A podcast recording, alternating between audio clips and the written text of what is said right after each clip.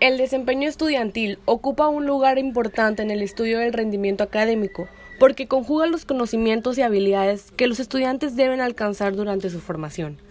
En el marco de la gestión académica, el conocimiento acerca de los factores institucionales y personales que los alumnos priorizan vinculados a su desempeño resulta de amplio interés en la toma de decisiones dirigidas al mejoramiento continuo del modelo educativo,